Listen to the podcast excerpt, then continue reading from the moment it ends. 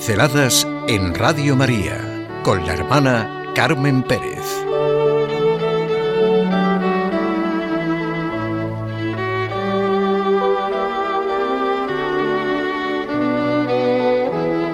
Esta pincelada se la debemos a Rocío. El estrés y la paciencia. Estrés viene del griego stringere, que significa apretar, y después de su derivado en inglés, estrés, el estrés, estudiábamos en psicología, es un sentimiento de tensión física o emocional. Puede provenir de cualquier situación o pensamiento que lo haga sentir a uno frustrado, furioso o nervioso. Es la respuesta del organismo ante un desafío. En pequeños episodios puede ser positivo, porque ayuda a evitar el peligro o cumplir con una fecha límite. Claro que cuando dura mucho tiempo puede dañar la salud. Precisamente la ansiedad es el estrés que continúa después de que el factor estresante ha desaparecido. Pues desde aquí, y gracias a Rocío, he sentido, sí, la necesidad de la interioridad y concretamente de la paciencia. La paciencia. La paciencia con mayúscula y con minúscula. Dios es paciente. La paciencia con mayúscula es esa paciencia que alimenta y nutre a esa hija suya, que es la paciencia de la que hablamos a diario y que tan poquito gusta a los niños y a los jóvenes, ¿verdad? Ten paciencia. Pero para muchos esa paciencia tiene un límite. Solo se consiguen las cosas con paciencia. La paciencia es un árbol, a veces de raíz amarga, pero de frutos dulces. Ten paciencia, no te estreses, no te dejes apretar. Puedes con esa tensión, no te amargues con ideas retorcidas, todo llegará. En psicología se dice que solo los que tienen paciencia de hacer bien las cosas pequeñas adquieren el hábito de hacerlo difícil con facilidad. Un proverbio persa de lo más significativo. Cuando fuiste martillo no tuviste clemencia. Ahora que eres yunque, ten paciencia. O la afirmación de Franklin, la paciencia es la fortaleza del débil y la impaciencia la debilidad del fuerte. Y ahora me vienen a la mente las fábulas de Jean Lafontaine, el hombre que descubre el fondo de las personas con una delicadeza maliciosa y gran sentido de comicidad. En realidad es un hombre que no se concede el derecho de predicar los grandes sentimientos, solo se limita a dar algunos consejos para hacer al hombre viva con menos estrés, que viva con menos estrés y que sea más razonable y feliz. La fábula de la hormiga y la cigarra es bien conocida y a lo mejor también conocen la versión moderna de crítica política y social. Es divertidísima, pero bueno, no para contarla aquí. Pues la moraleja de La Fontaine en una de sus fábulas es la paciencia y el tiempo hacen más que la fuerza y la violencia.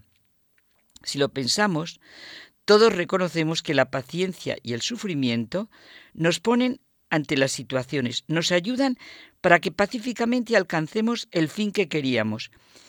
Y por acabar esa introducción y comenzar en directo con lo que he aprendido de la paciencia para superar nuestro estrés y ansiedad, pues traigo a Santa Teresa de Jesús.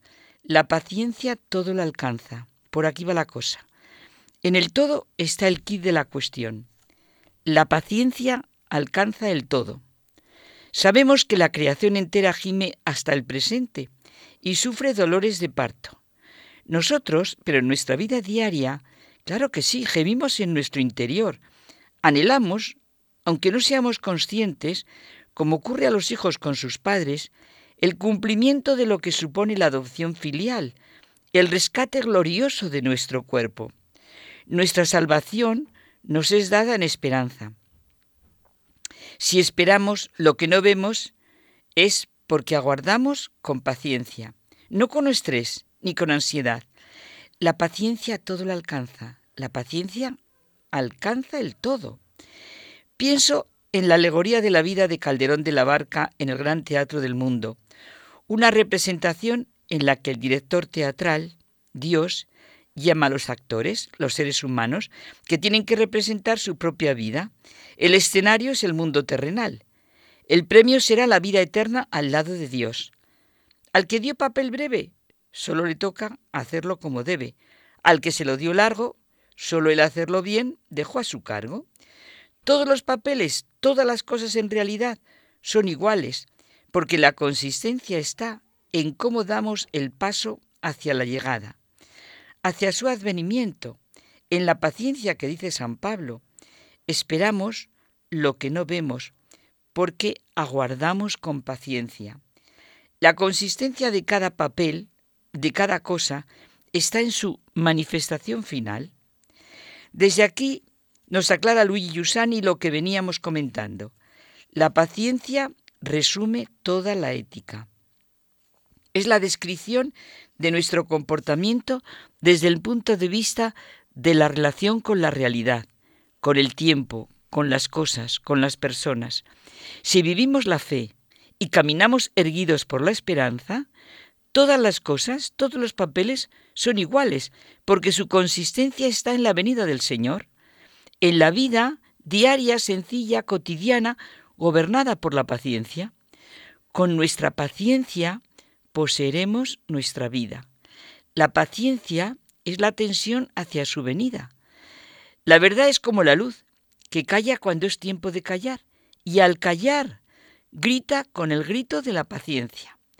La paciencia es esa paciencia que alimenta la paciencia diaria en las cosas, en los sucesos, en los esfuerzos, en las dificultades, en las enfermedades, en los estrés. Todos los dichos, frases, máximas, sentencias que nos hablan de lo que realmente es la paciencia, se entienden mucho mejor a la luz de la paciencia con mayúscula, que describe nuestro gran comportamiento, que espera el gran advenimiento, la venida de Jesucristo como Rey y Señor del universo, como punto de mira y de llegada de la historia, porque los sufrimientos del tiempo presente no son comparables con la gloria futura que se ha de manifestar en nosotros. Sencillamente, si creemos en Jesucristo, creamos en toda su manifestación. No existe un sí y un no. Cristo es el sí. No lo limitemos a nuestras pobres miras. La ansiosa espera de la creación desea vivamente la revelación gloriosa. Toda la creación espera ser liberada de la servidumbre de la corrupción, pues en nuestra vida diaria la paciencia todo lo alcanza.